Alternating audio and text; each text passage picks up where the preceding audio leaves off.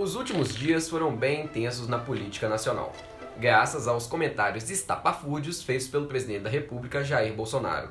Dentre as pérolas faladas pelo comandante em chefe da República, vieram ofensa ao pai de Felipe Santa Cruz, presidente do AB, que foi morto na ditadura, o questionamento se a jornalista Miriam Leitão realmente foi torturada pela ditadura militar, além da briga com o INPE, Instituto de Pesquisa Espacial, colocando em dúvida os dados do desmatamento no Brasil. Basicamente, uma metralhadora de asneiras. Ô João, você que é um cara engajado na política carioca, tem uma conexão com o mundo empresarial, como que você acha que essas falas impactam no governo Bolsonaro e na aprovação das agendas relevantes para o Brasil? É, o governo Bolsonaro ele é muito dividido em dois aspectos, né? Você tem um lado que é você agradar a base eleitoral e que muitas vezes gosta de ouvir isso, isso é uma base que vai, vai bater palma para isso, vai dar audiência, mas você acaba queimando, queimando muito muito lado político com a pauta econômica que realmente é faz diferença no dia a dia, né? E, infelizmente, em alguns momentos chega a impactar em alguns pontos, mas em modo geral está sendo um pouco balanceado, assim que é complicado, é um pouco difícil avaliar, tá, tá um pouco conturbado ainda, tá uma fumaça, mas até o momento não está sendo tão impactado pela pauta econômica, a quantidade de dinheiro que ele vem falando por aí. Então, gente, como você sabe, o nosso título já fala, nós aqui no Achismo Cabide somos contra até a música Evidências. A gente acha que é um absurdo quando o Chitãozinho Chororó fala que eles estão disfarçando evidências. Aqui a gente olha o dado e a gente trabalha com ele. Ô Juan, você é, que trabalha também na área de sustentabilidade ambiental, sobre a questão do Bolsonaro falar que os dados do INPE eles não servem. Você acha que o Bolsonaro ele faz isso por ignorância ou deliberadamente? Eu acho que a gente tem que entender primeiro o posicionamento do Bolsonaro em relação a isso. Se você for analisar a conjuntura do desmatamento na Amazônia, você vai ver que até 2009 você tinha um altos índices de desmatamento. Em 2009, depois de algumas medidas, com a alta fiscalização, com várias políticas de incentivo à proteção da floresta amazônica, você teve uma redução drástica. E agora o que a gente está vendo, de acordo com o INPE, é, um crescimento de 88% do desmatamento da floresta só nesse mês de junho.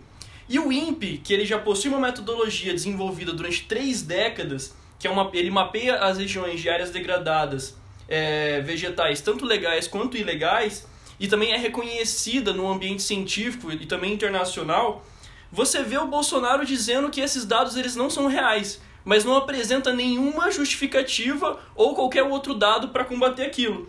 E depois disso você ainda tem que o presidente do INPE é exonerado. Mas dá para entender que desde esse mês de junho a gente teve o acordo da Mercosul com a União Europeia. Então inclui também as responsabilidades ambientais. Isso elimina um monte de tarifa para o setor agropecuário e também para exportadores brasileiros. Então, como esse foi um dos melhores, talvez, acertos do governo Bolsonaro até o momento, a ideia dele é que a imagem não seja manchada no exterior. Só que ao mesmo tempo que ele diz isso, e, é, o Brasil ele possui uma transparência de dados muito grande, dos dados governamentais. E o Bolsonaro logo em seguida abre uma licitação para que as empresas façam essa, esse mapeamento das áreas degradadas do, da Amazônia. Então o que se entende é que basicamente Bolsonaro é uma criança mimada que não gosta de ser contradita. Porque você poderia muito bem, muito bem é, resolver tudo isso em off, como ele mesmo disse que gostaria de ter feito, mas ele gera uma política, justamente como o João tinha dito anteriormente, para agradar a base eleitoral dele. Então, em vez dele ser efetivo, ele está trazendo mais discórdia e mais, mais um caos na população. Então, a gente percebe que isso parece ser sistemático, então que ele consegue fazer, é, geralmente causar esses ruídos, e alguns ruídos são muito danosos.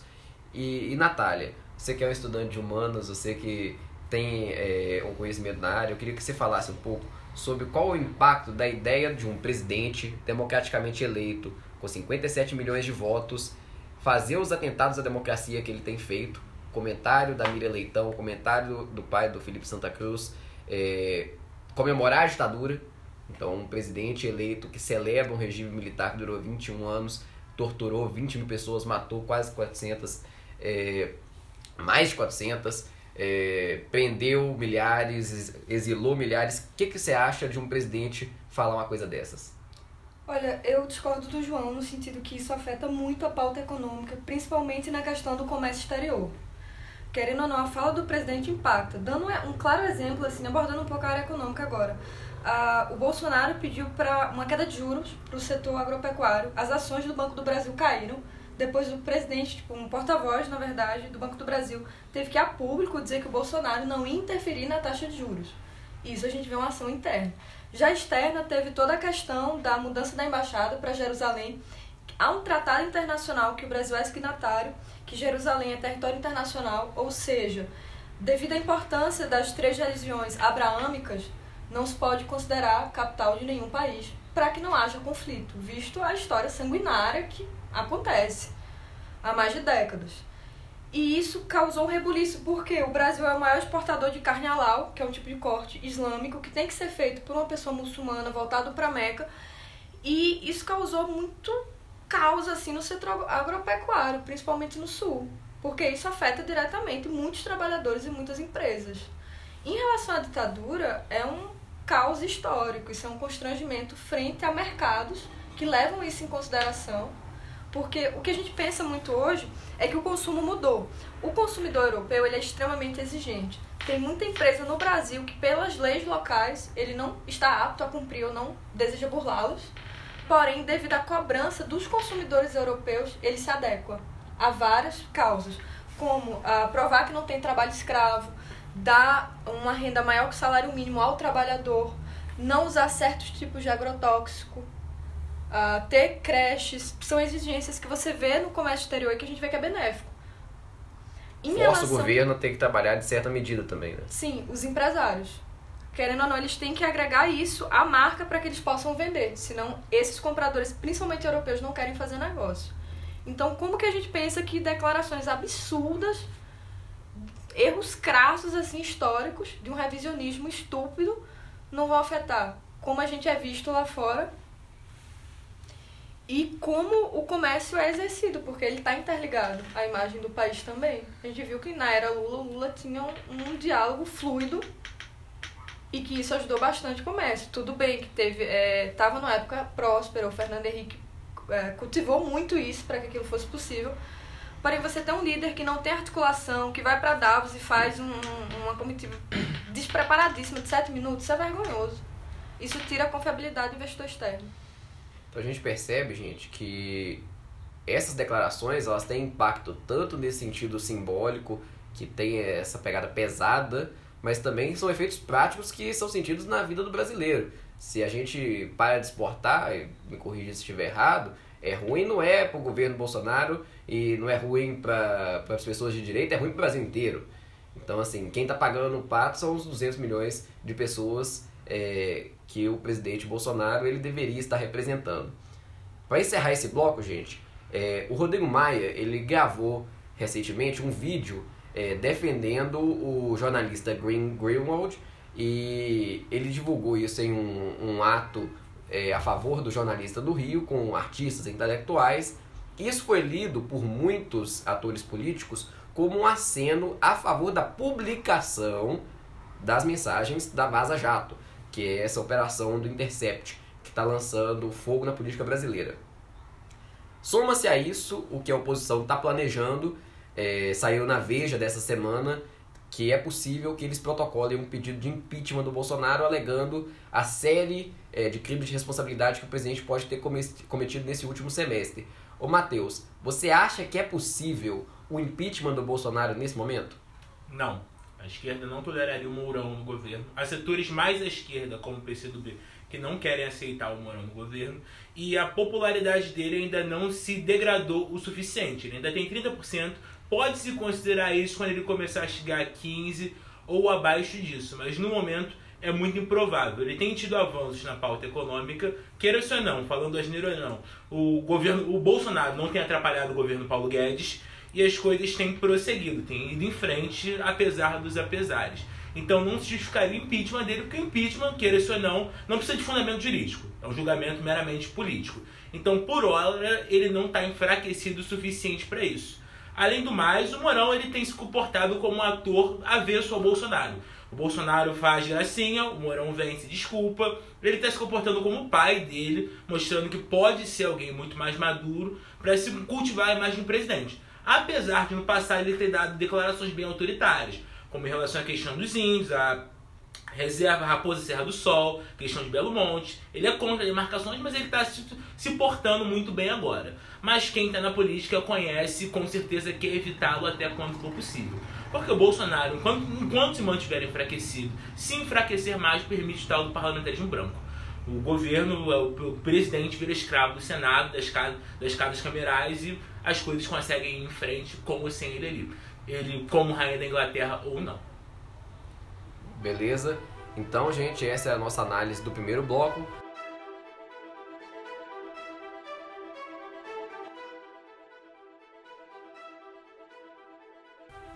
No segundo bloco do programa, nós vamos falar sobre a política de drogas adotada no Rio de Janeiro. Legalmente, em Santa Catarina, crack não se chama crack, se chama crack, a pedra da morte. Breaking Bad.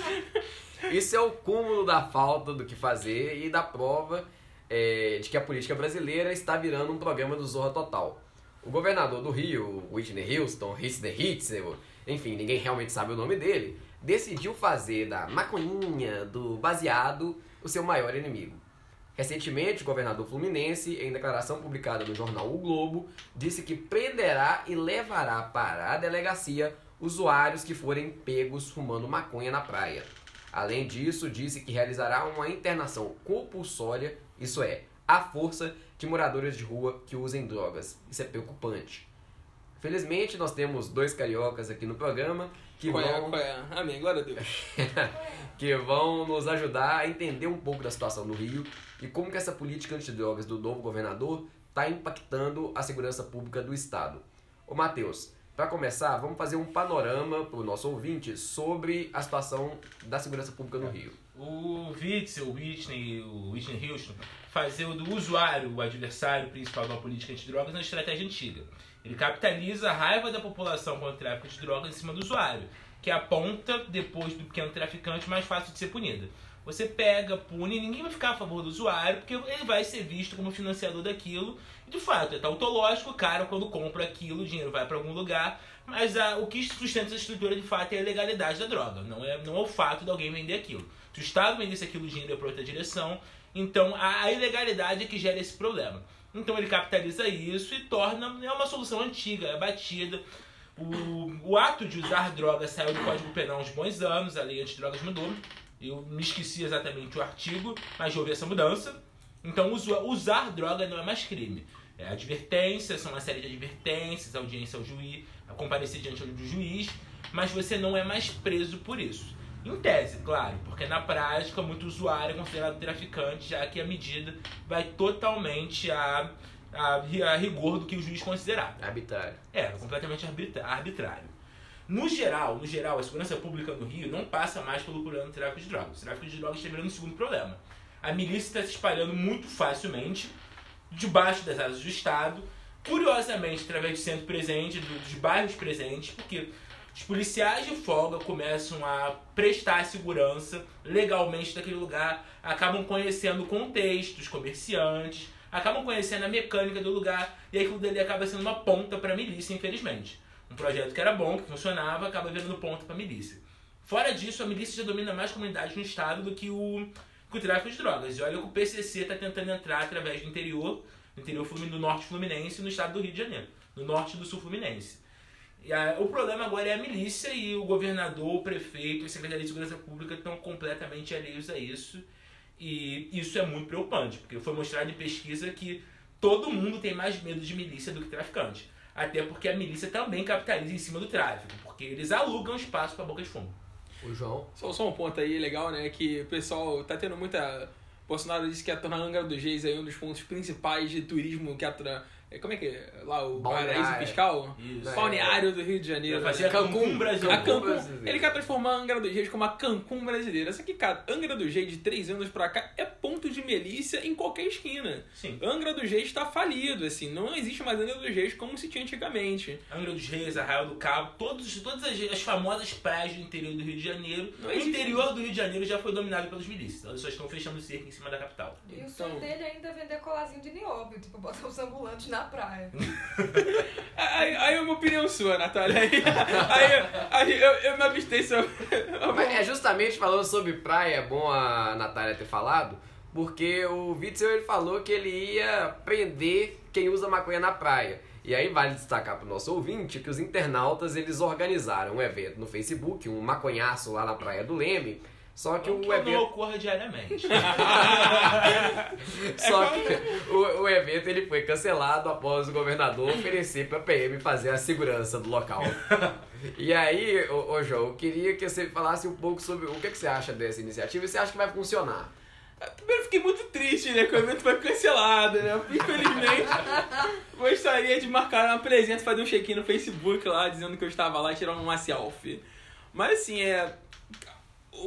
Caso da, da, maconha na praia, se- cara, sendo sincero, assim, é, eu não entendo qual é a rixa do governador em cima disso. Claro que a maneira que deve ser tratada a política de drogas é uma maneira diferente do que a base eleitoral do Witzel, Witzel lá votou nele. Então, ele tá simplesmente falando o que os eleitores deles querem ouvir e nem sempre é o que vai acontecer como todo governo fala, pô. Se o governo, se o Estado em si, a máquina, entender, quisesse acabar com isso, tinha acabado. Só que, tu acha que o comandante da Polícia Militar do Rio de Janeiro vai ficar feliz com isso aí?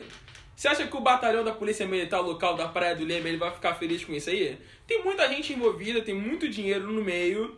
E é é uma questão que eu acho que não vai fazer nenhuma diferença. Isso aí é pra sair no Globo, nego fazer, brigar no, no comentário do Facebook. Fazer um podcast a respeito. Fazer um podcast de respeito, etc. Nego ficar putinho. É pra dar conversa de bar ali, entendeu? É pra poder ir pra lá e falar, pô, evite sou filha da puta, porra, entendeu? Então, assim, é, é pra poder criar descasinho político só e ele sair no Globo. Quem frequenta a praia, quem, quem mora no Rio conhece o famoso posto 9.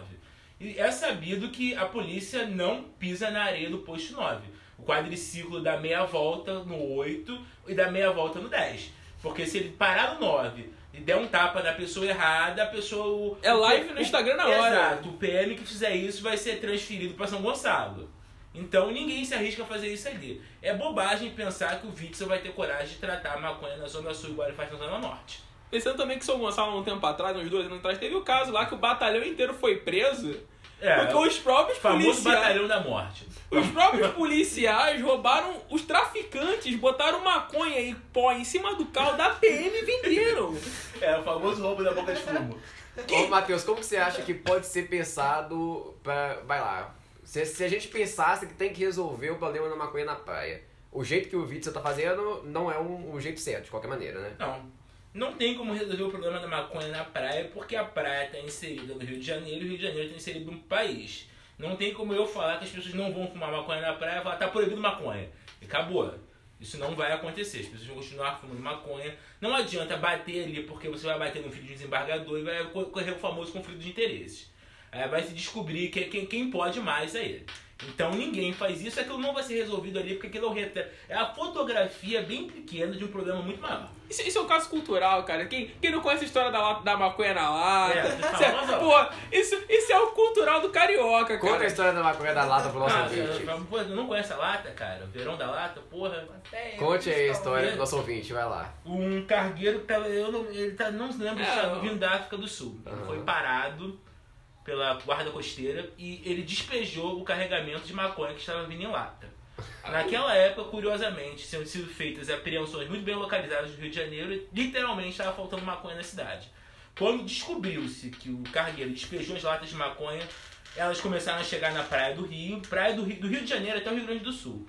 Os surfistas os banhistas começaram a mergulhar para tentar catar as latas. Foi a famosa tal da maconha na lata. Curiosamente, tem a loja de Brownie no Rio Brownie do Luiz que vende o famoso Brownie na lata. O veneno na lata. É, É, legal é, que. essa o é a nome- o nome é genial. Luiz, eu gosto muito de você, mas, cara, toda vez que eu olho aquela latinha, eu fico rindo igual retardado. não é porque eu estava do não, é porque. E é, e é justamente a gente pensar que o Matheus falou uma coisa muito, muito legal, que é um problema que não será resolvido só pelo Witzel. E aí, Natália, é, a gente pode pensar também que tem um- uma curiosidade sobre o Rio de Janeiro que tá virando um crentistão. eles elegeram, é, com todo respeito à igreja evangélica, mas eu estou dizendo que o grupos neopentecostais elegeram o Marcelo Crivella prefeito, elegeram o Witzel para governador, o Bolsonaro tem uma base neopentecostal fortíssima no Rio de Janeiro, e esses caras estão querendo pautar o debate como se eles pudessem forçar as ideias e religiões deles sobre todo mundo. Isso é um problema. A gente vive num Estado é, de direito e isso não pode acontecer. O que, que você acha que esse discurso conservador impacta nas políticas antidrogas, principalmente no Rio de Janeiro? Olha, uh, é o esfacelamento da laicidade do Estado, na verdade. A gente nota isso até nas campanhas que foram usadas por deputados federais e estaduais. A exemplo de Santa Catarina, Ana, uh, Ana Catarina Campanholo, que é a professora que processou, não passou no mestrado, deu uma bagaceira. Enfim, uh, em vídeos da campanha dela, ela defende que, pela maioria da população brasileira ser cristã, eles devem impor os valores através da política, para que a minoria se dobre à maioria. E quando a gente estuda o Estado Democrático de Direito, que advém da Grécia, uma fusão com a República, a gente sabe que é totalmente o contrário que nós temos um sistema como o STF para que justamente a maioria não esmague, para que não seja uma tirania como a democracia que matou Sócrates. A questão é como contornar isso? Porque é uma religião que aliena, que tira as pessoas da realidade, que uh, traz curandeiros, que tira salvadores, as pessoas salvadores. da sanidade, realmente da vida em comunidade. Eu trabalhei um tempo como professora de música em uma comunidade em Maceió. Até então eu nunca tinha entendido como a igreja penetrava nas pessoas, como que criava todo esse mundo interno entre eles que eles não se misturavam com os do mundo. Começa com ah, esse maniqueísmo entre o bem e o mal e que tudo que é ruim é porque tem um agente maléfico por trás daquilo e porque a igreja é extremamente paternalista. Os alunos que eu tinha na comunidade, que andavam bem vestidos, bem alimentados, que ganhavam um tecladinho para poder estudar em casa, porque eu dava aula de piano, eram os que eram de comunidades da igreja. Porque o pessoal da igreja no final do ano comprava um tecladinho velho e dava para aquela criança. Fazia uma doação de roupas, dava um sapatinho novo. Então, poxa, como chegar para ele e dizer que aquilo ali está sendo maléfico para a sociedade em geral? Se é de lá que ele tira o pão ou uma coisa extra no final do mês, é de lá que ele consegue uma creche, a mãe consegue botar a criança ali, ela confia nas pessoas daquela comunidade a gente vê o esfacelamento realmente da, da vida coletiva e essas igrejas são pontos de encontro e confiabilidade entre pessoas que têm algo em comum. Então, para deixar muito claro para o nosso ouvinte, o que a gente está criticando é muito mais o fato de alguns líderes religiosos quererem tomar conta do Estado. Isso Exatamente. não pode acontecer. Porque as igrejas elas são benéficas, elas são comunidades boas, elas são benéficas. A questão é, quando chega num ponto que os líderes querem exercer essa vontade sobre o Estado, sobre a política e os demais. Isso é ferir as liberdades. E é o que a gente vê que está acontecendo. Tanto que isso causou muitos malefícios no governo Bolsonaro, com toda a questão uh, do cara que foi trocado, do ministro, é tempos atrás, a questão da pressão da bancada evangélica com relação foi, ao Marco é, Feliciano. Na verdade, também teve o negócio do, do ministro da Educação, que eles impediram que o, o presidente do. Instituto todos, Senna é, do Instituto Ayrton Senna, que é o Mozart Ramos Neves, que é um cara muito preparado, tem experiência em educação, assim, sensacional. A bancada evangélica pressionou para que não colocassem ele com o discurso que ele era muito comunista. Tem, tem, um, tem um caso também, só se vocês conseguirem entender. É, esse governo está impactando também o Rio de Janeiro, falando um pouco desse, desse assunto de religião. Religiões religiões mais africanas no Rio de Janeiro estão sofrendo um mega atentado, porque muitas vezes a, a religião neopentecostal está ligado muitas vezes em baixo nível, não falando das grandes grupos, mas de pequenos grupos locais, ao tráfico de drogas também. E tem muito do tráfico de droga. Sim, paradoxo do traficante cristão. É, é essa comunidade está sob controle em nome de Jesus. Entendeu? É traficante de, é sério, gente, é, é sério. É. Que quebra terreiro. Sim, é que, que, terreiro. E entra dentro de religião, de centros de Teve notícias recentemente sobre isso, algum tempo Sim. atrás. Isso é muito sério. Mas também tem aí outro lado também que esses, esses grupos religiosos estão atuando também dentro de, dentro de cadeias. Então eles estão indo dentro de, de cadeias, lá em Bangu, etc e tudo mais, fazer trabalhos de incentivo, apoio a traficantes que estão presos. E aí ele vai fazendo todo um trabalho social na cabeça do cara. A assistência básica que o Estado deveria dar, infelizmente são inundados por esses grupos e aí acaba acontecendo toda essa bola de neve. Eu não, não discordo, eu não, não embargo a presença dos grupos religiosos diante de presídios. Eu reconheço que muitas pessoas saem do crime porque Sim. abraçam a religião Porque a ideia de sair do crime é a ideia de que alguém que foi gerente de boca de fumo e ganhava 5, 6 dígitos por, por mês, por ano, começar a ganhar um salário mínimo é impensável. Ninguém racionalmente optaria uma coisa por outra. Todo mundo prefere ver pouco como rei a muito como Zé. O cara abraça a religião, reconhece que estava errado e aceita o sacrifício de poder viver com pouco em troca da ideia de estar certo. Ele passou a abraçar um padrão ético moral. Ok. Só que o problema ocorre quando essa pessoa não abandona o tráfico e se vê como um soldado daquela religião. Ele se vê como uma missão de se manter. Ele se mantém no tráfico, mas ele ainda assim passa a agir como um soldado e começa a embargar outras, outras religiões. Como a Natália falou, falou. A igreja serve como um corpo social muito forte ali dentro. Falta, bem, falta estado de bem-estar social, falta assistência básica, falta tudo.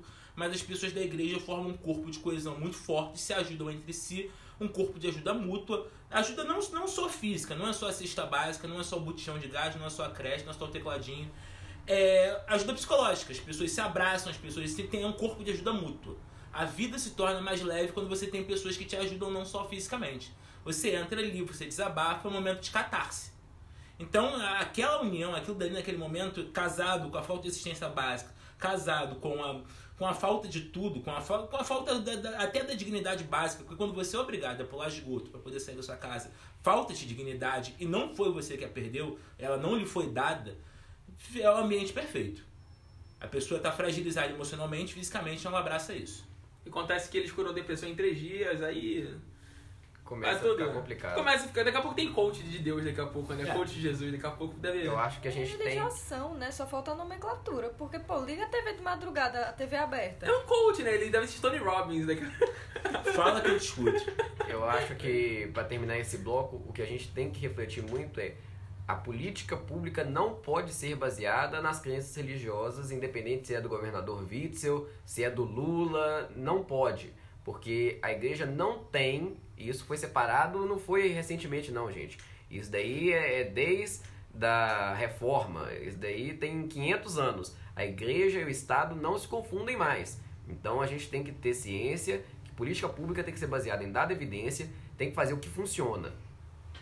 Esse ser bem sincero, né, cara? Só pra poder fechar aqui, se a plantinha foi Deus que fez, deixa os outros queimar, porra! cara, é a plantinha A discussão. Deus queimou o arbusto pra falar com Moisés. É... Tem, tem mais um ponto importante: 1,5 milhões de brasileiros usam maconha diariamente. Você vai ter um amigo maconheiro. Se você não tem, você é um amigo maconheiro. tem, tem uma coisa engraçada nessa história de que Moisés queimou a planta. A sarça, quando você queima, ela libera DMT. DMT é alucinógeno. é. Jesus era chapado? Será? Não, Moisés ele, ele, queimou, ele queimou a acácia. A madeira da acácia, quando você queima, ela libera DMT e DMT é alucinógeno. Cabelão, vestidinho, Isso aí. couro, barbão. É, essa discussão a gente pode ter depois quando a gente for discutir a legalização das drogas. Ah, vamos abrir o vinho, vamos abrir o vinho daqui a pouco então. Agora a gente vai pro terceiro bloco. Começando o terceiro bloco, a gente vai falar sobre a portaria 510 que o governo Bolsonaro, através da Secretaria Especial de Comércio Exterior e Assuntos Internacionais do Ministério da Economia, é, ele decidiu zerar as alíquotas de importação de milhares de produtos. O governo está cumprindo decisões prévias do Conselho do Mercosul, que vem já há alguns anos trabalhando para estabelecer a tarifa externa comum entre todos os países do bloco. Ô Matheus, o debate que se tem é se essa redução da alíquota do imposto vai beneficiar o consumidor brasileiro ou vai servir apenas para aumentar a margem de lucro das empresas. A redução ela será substancial e ela tem o potencial de reduzir o preço dos produtos e serviços de uma maneira bem concreta. Bem, é, o que tem que se partir antes de tudo é que preço não é uma noção completamente racional. Quando você fala de preço, existem fatores psicológicos ali envolvidos, existe a questão da satisfação, existem preferências. Então nem todo mundo está disposto a pagar o mesmo preço pela mesma coisa. Então já se quebra essa noção de que preço é um fator completamente racional, baseado em fatores de produção, logística, insumos, isso e tudo mais. O que pode acontecer são duas possibilidades. O consumidor já pode ter introjetado o valor, introjetado em si o valor que ele está acostumado a pagar e o comerciante aproveitar disso por uma redução muito marginal, muito pequena, ou simplesmente não alterar o preço, embolsar a diferença, ou utilizar dessa margem extra de lucro para poder aumentar a agressividade da venda, ou seja, baixar o preço para poder tirar mais unidades. No caso 1, um, se a pessoa, se o comerciante reter o lucro para si, não é ruim. O lucro não fica no bolso dele, o dinheiro não apodrece. Ele reinveste, ele gasta. O dinheiro, queira ou não, ele vai entrar na economia com essa redução de preço. Vai ter dinheiro excedente e esse dinheiro vai ser gasto de alguma forma, de alguma maneira, nem que seja para gerar poupança, o que ainda assim é muito bom no estado do Brasil está. É um país com um grau de poupança muito baixo. Se houver a redução substancial no preço, ele de fato pode ajudar a acelerar essa rodinha e mais pessoas consumirem vários bens, nem todos de primeira necessidade, mas é assim que o crédito funciona. As pessoas começam a consumir supérfluos e isso é muito interessante. Em ambos os casos, reduzir a alíquota de produção é sempre muito bom, ainda mais no contexto de Brasil, onde imposto não é só uma coisa meramente racional, não é uma coisa que serve meramente para gerar arrecadação. O imposto aqui gera muita indignação social, isso passa a noção para a população de que o piso de cima também está pagando a conta, de que o Estado também está pagando um pouco da conta da crise, perdendo um pouco da própria arrecadação. Então, até para fazer um pouco um momento sala de aula, é, eu peço desculpa para o ouvinte, mas é preciso é, que a gente pare para pensar sobre esse imposto de importações. No Brasil, ele é calculado sobre o que eles deram o nome de valor aduaneiro, que é o preço da mercadoria, incluindo todos os gastos é, de logística, etc., para trazer o produto até o Brasil. Sobre esse valor é que incide o imposto de importação, ele varia de 0 a 35%, e também é cobrado em cima desse produto é, os impostos sobre bens e serviços, é, que também já são cobrados nos produtos nacionais. Então, o ICMS, PiscoFins, ISS e o IPI. Ô, Natália, pensando nisso, e você que é um estudante de relações é, internacionais, você acredita que o fim da cobrança desse imposto é, de importação para esses produtos, gente, a planilha é realmente muito grande, são 31 páginas de produtos mencionados. É, você acha que vai influenciar o comércio exterior brasileiro? O que, que a, a literatura ela diz a respeito de movimentos como esse? Com certeza vai influenciar e muito, ah, principalmente porque o mercado europeu é um grande consumidor de produtos brasileiros. Ah, uma coisa que a gente tem que avaliar quando se fala em baixar taxa e abrir fronteiras, nesse caso comerciais, é as duas vertentes que se acreditam. A primeira vem da vertente liberal, que acha que o David Ricardo está certo, Adam Smith, e a segunda vem do pensamento cepalino, que acredita que não, que nós temos um desenvolvimento diferente e por isso devemos erguer barreiras. Qual que é a teoria do David Ricardo para o pessoal de casa? Do David Ricardo e do Adam Smith é que cada nação deve se especializar naquilo que ela é melhor, porque isso vai gerar eficiência. Sobre o pensamento cepalino, tem um tempo que a gente já está nessa de protecionismo e isso não tem dado bons resultados. Tanto que, se a gente analisa a, a nossa indústria, ela vem sendo subsidiada, programa do BNDES, isenção tributária, se abre a fronteira e é a gente possuindo uma mão de obra muito mais barata em relação à Europa e a gente não tem competitividade, é porque isso não está dando certo. Não é porque vai faltar mais subsídio. Senão a gente está fomentando empresários ricos que continuam sendo ineficientes. Vale muito mais a pena pegar esse dinheiro, que em tese o Estado está, está sendo dispêndio com essas pessoas, e botar em programas como Bolsa Família, que geram muito mais igualdade, atingem muito mais pessoas, tiram pessoas da miséria realmente. Ao invés de fazer subsídio para a empresa grande. Exatamente. Quando a gente fala em liberalismo econômico, principalmente em comércio exterior, isso dá um pouco de medo nas pessoas, porque elas imaginam que vai chegar uma concorrência absurda, etc. Quando a gente pensa em bens de capitais, a gente vai conseguir comprar maquinário mais barato, bens de capitais, e vai ter a mão de obra mais barata aqui. A gente tem vantagem. O que pode acontecer, que muitos especialistas estão indicando, é empresas europeias querendo instalar aqui, pela mão de obra, pela a quantidade de matéria-prima, todos esses adventos que a gente tem como um país de extensões continentais para depois mandar o produto para lá. Isso também é bom. Tanto porque a gente pode absorver essa tecnologia, como a China fez, como os tigres asiáticos fizeram. Primeiro deixou-se implementar as fábricas, a tecnologia, depois eles foram aprendendo como fazer e hoje são líderes. A questão é, precisa-se de um plano de Estado grande e que faça isso funcionar. Logicamente, reduzindo custos, que é algo que a gente precisa muito hoje. Mas atentando um pouco essa questão de uh, liberação econômica em comércio exterior, a gente tem a OMC, que pouca gente conhece como funciona, a Organização Mundial do Comércio, ela é pautada em três pilares, que são muito mais justos do que organizações como a ONU. Primeiro, um país, um voto, coisa que não acontece na ONU. Isso a gente vê que é democrático porque não é o país que banca mais ou que bota mais recursos que tem poder de voto ou poder de veto, como a gente vê acontecendo. Segundo, você não pode ter uma nação favorita, digamos. Se você vai exportar, importar ou exportar o produto a uma taxa, é aquilo ali para todo mundo que está dentro da OMC. Você não pode ter favoritismos. E terceiro, quando ah, ocorrem as rodadas de negócios na OMC, todos os acordos têm que ser fechados. Se um país se sente prejudicado e não aceita as condições, reinicia-se do zero. E a gente vê que a OMC funciona. Tudo bem que a rodada de Davos ela está travada tem quase 18 anos, mas tem mecanismos para fazer com que ela flua. Isso vai muito também da, dos países quererem ah, diminuir as barreiras, o que tem se provado benéfico para muitos países, e readaptar as indústrias internas, porque se a indústria não está sendo eficiente, mesmo com tudo que se coloca lá, ela tem que fechar. É isso. E, gente, muito para destacar também é que o governo ele zerou os impostos de importação sobre bens de capital e de informática. Então, é, são os meios usados para produzir os bens de consumo. O iPhone vai continuar pagando o imposto de importação. O que não vai pagar aqui agora é o maquinário que a empresa nacional vai conseguir comprar, por exemplo, para produzir é, mais mais barato. E aí, uh, Cristóvão, desculpa, só uma correção, é rodada de Doha. Tava pensando, Doha. porque, se eu não me engano, aconteceu, vai acontecer em Davos.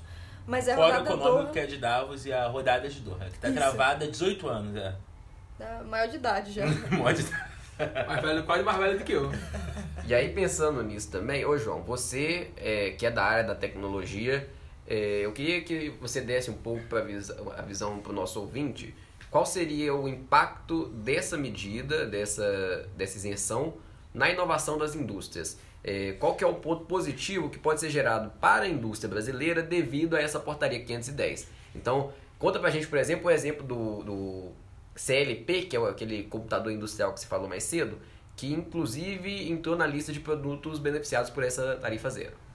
Legal, legal. É, o CLP, quem conhece, é um computador, normalmente, que muitas indústrias usam, praticamente 90% aí das indústrias tem um CLP.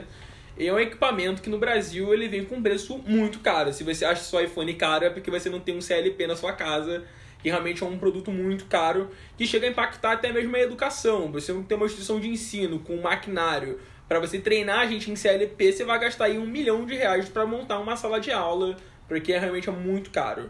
O isso é muito importante quando você olha a oportunidade que pequenos e micros empreendedores, pequenas indústrias, médias indústrias vão ter de conseguir ter acesso a um material de alto nível por um preço mais justo e conseguir ali não fazer exposição fiscal, com, com, com, com linha de benefício de, de financiamento via BNDES e sim realmente tornar mais competitivo.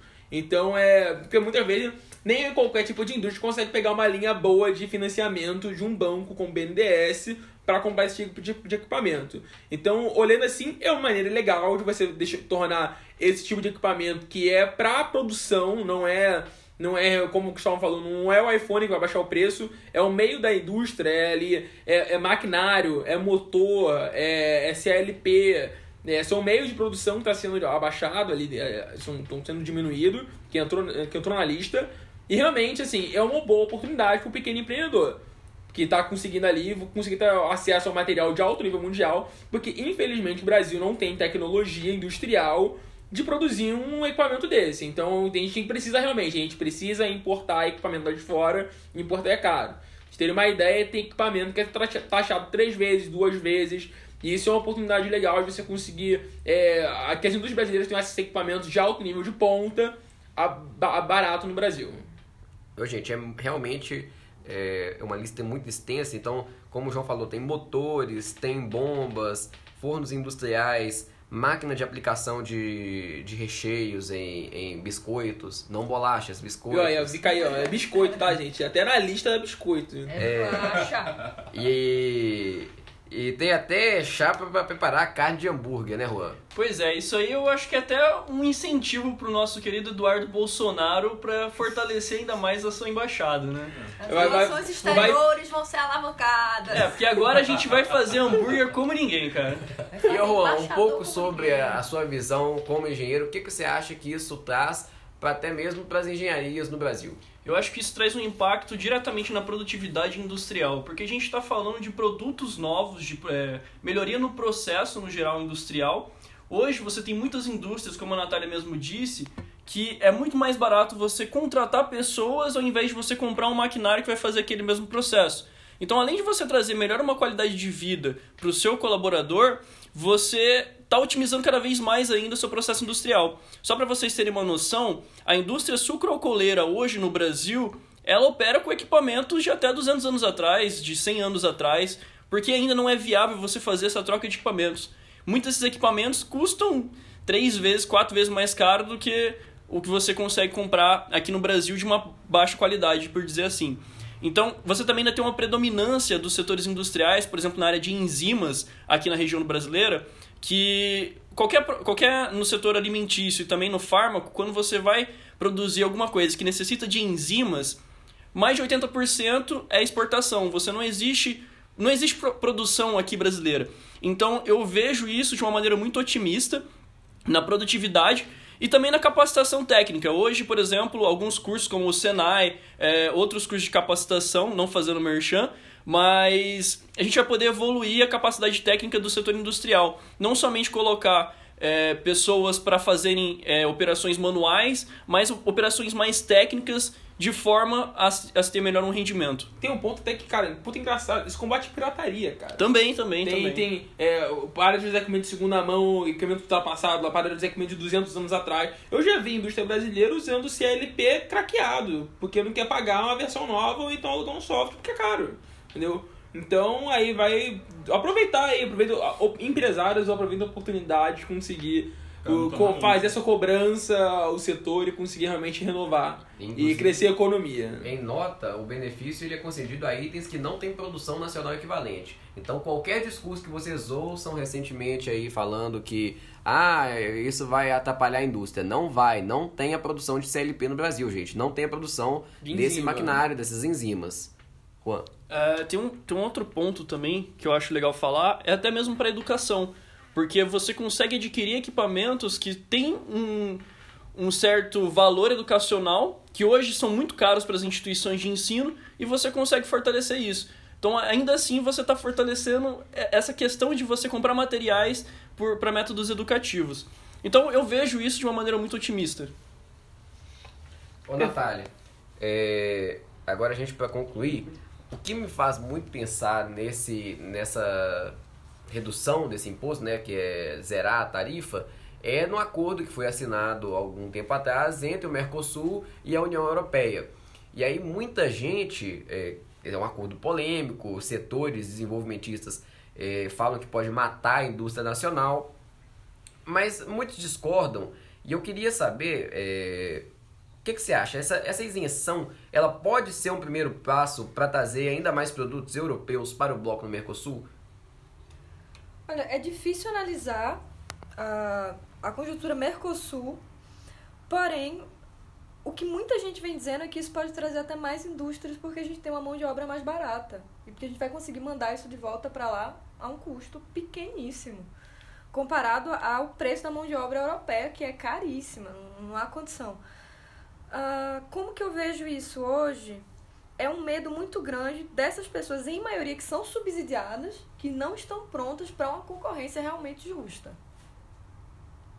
É isso que a gente vê acontecendo. Subsídios são importantes, mas a longo prazo eles só geram comodismo. E é um dinheiro que o Estado está gastando, que ele não vai obter de volta, e que isso vem de uma grande quantidade de contribuidores e beneficia poucas famílias, que são empresários ricos. Por que, que a gente não tira isso e direciona melhor para que o país gere mais igualdade, gere mais justiça e tire muita gente da fome, que é uma coisa que é discutida hoje como não existe e a gente vê na rua. E. Eu não precisa ser de cidade interior, não. Passando aqui em São Paulo, que é onde a gente está gravando esse podcast, tem gente passando fome na rua. Aqui embaixo do prédio. No, no momento que é. a gente está falando, pelo menos uns 6, 7 moradores de rua estão passando embaixo da gente. Então... Exatamente. E é nessas pessoas que eu penso quando eu. Na verdade, coletivamente, todo jovem hoje pensa que o Estado deve ser mais eficiente e que a gente deve direcionar melhor recursos. Porque alguma coisa tá errada. Não, isso é, isso é coisa de comunista, pois. não, comunista, tá ok? Eu acho que, né? que para concluir esse, esse podcast, uma coisa que vocês podem perceber que são jovens, aqui a média de idade não ultrapassa 21 anos, mas é muito do que a gente acredita é dá para fazer o Estado ser mais eficiente, dá para a gente trazer mais inovação para o Brasil, dá para a gente trazer é, questões sociais na pauta sem ser comunismo. Democracia não é comunismo, é, cuidar de pessoas passando fome não é comunismo. Mas também a gente não precisa de ficar com esse discurso arcaico de que a gente vai ter que proteger a indústria nacional. A indústria nacional é da Fiesp, é a galera que tem um prédio gigante na Paulista e que consegue se bancar e consegue adaptar o modelo produtivo. E se não conseguir, bem, é, gostou, bate palma, não gostou, paciência. A gente vai ter que continuar porque o Brasil não pode parar. Eu Tem quero agradecer. bancar um bichinho Flávio, tem dinheiro. Tem um sapo gigante agora naquela, naquela porcaria Tá lá. virando Então, Naruto daqui a pouco. Mas né? assim, é- Flávio. é um aí- zoológico. Ó, Primeiro tem um pato, agora tem um sapo. Só, só um ponto, cara. O go- que, que o governo, esse, que, que, que o Ministério da MCTIC, a BDI, o que, que as agências industriais fez nos últimos seis meses para poder apoiar, incentivar empreendedorismo e indústria no Brasil?